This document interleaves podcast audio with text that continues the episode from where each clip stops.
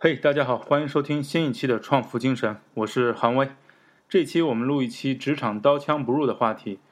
我们的这期主题是 FBI 特工教你七招好人缘。这又是我们一个标题党了。我们这期其实是讲给大家讲一个 FBI 行为分析项目的负责人，他是专门研究人际关系的，他叫 Robin Drake。他研究人际关系二十七年，他通过这二十七年的研究呢，他提供了七招，教 FBI 的人在不同的状况下怎么去讨人喜欢。我们都知道，讨人喜欢是一个人际关系的话题了。人际关系对幸福感很重要，呃，无论是交友还是呃上下级关系、职场上事情，都是我们在呃找工作或者是迈向充实职业生涯的关键。那我们现在就开始看这到底是哪七招吧。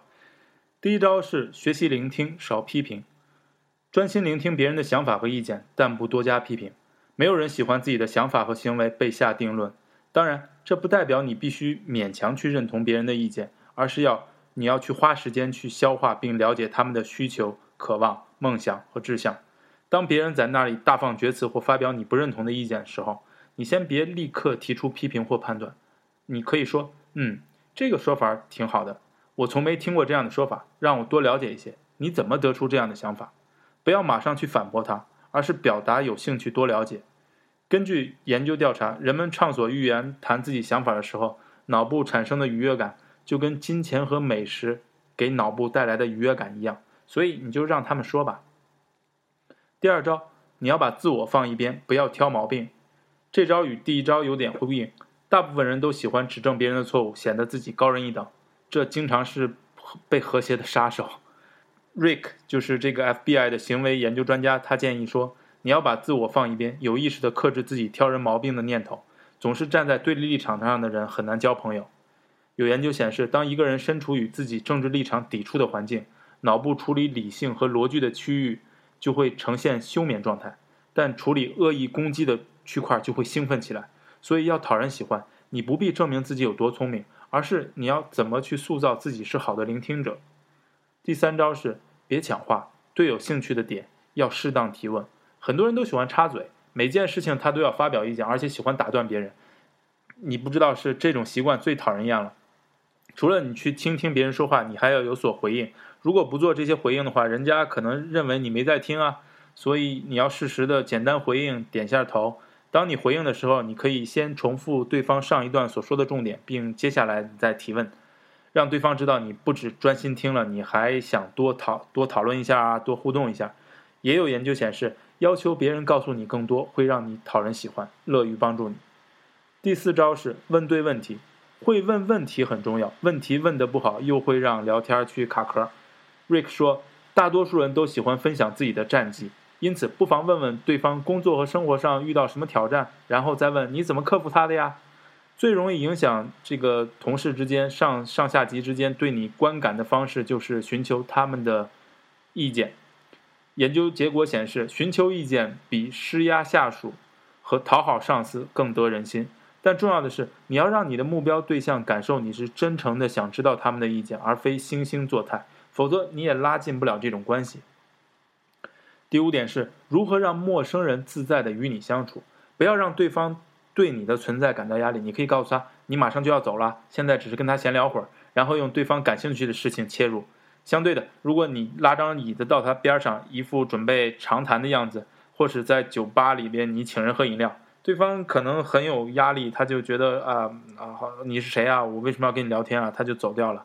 另一方面，有研究显示说，开口聊天时先问对方有没有空，然后等待对方回答，确认不打扰后再打开话题，更容易让对方去卸下这种防御的心态，而不应该你开头就噼里啪啦就说啊，没有人喜欢被怪咖缠上，而且这种没法脱身的感觉，他们希望感到自在且能控制情况。第六招是利用肢体语言去建立融洽。Rick 建议说，微笑当然是不可少了，其次是你不能把你的下巴抬高。否则你会给人颐指气使的感觉，你你应该稍微把头偏向一点，这样会有一些好结果。不要用身体正对别人，也不要太逼近对方。同时手掌向上显示可以接受人的意见，避免挑眉呀、挑眉毛啊和皱眉头啊，因为这会给人压力。其他研究也显示说微笑的重要。英国有份实验就发现，一个微笑给脑部的最大愉悦感可以等同于吃下两百条巧克力。第七点也是最后一招，是对不信任且想控制你的人要直白。我们现我们刚才讲过很多，就是别人可能在夸夸其谈的时候，你根本不想听。但是你想没想过，这也有可能是他想控制你。如果有人想利用或者控制你的时候，该怎么办？你首先不要显现出敌意，而是要直白的问：你要的是什么？希望在这里达成什么目标？瑞克说：“你要厘清对方的想法。你可以说，你说了很多了，但我很好奇，你希望透过这么做达成什么目的？我有自己的看法。如果你可以清楚告诉我你想要的，或许我们可以重新看看怎么一起处理这件事儿。”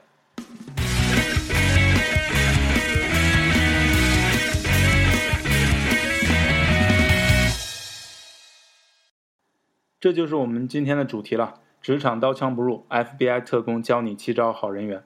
那我们今天想跟大家分享的一件呃有趣的事呢，其实也是我从呃蔡康永那儿看到的。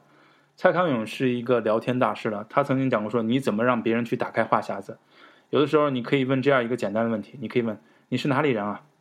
然后他就会告诉你他的家乡是哪里，然后这个时候就可能冷场了。这个时候接下来你要问他说，哎，那你的家乡有什么好吃的呀？然后通过这样一个简单的问题，你就会发现很多人就开始给你讲说啊，我们我们邯郸有鸭梨啊，你知道我从小都以为鸭梨是啊黄色的吗？等我长长到二十六岁的时候，我才知道鸭梨原来在大多数人的概念当中是是绿色的，我我们那里的梨都叫鸭梨，所以它都是黄色的，所以。呃，通过问对方家乡的一个食物，他就会激起很多回忆，很多好玩的事。这样一个话匣子打开之后，其实呃，接下来你就不用担心什么事情了。好了，感谢大家收听这一期的创富精神，也希望大家能在各个平台上与我们留言互动。我很希望大家能加我的微信韩威 art h a n w e i a r t。我希望你能告诉我你的家乡到底有什么好吃的，然后我们在那里留言互动一下。谢谢大家，我们下期再见。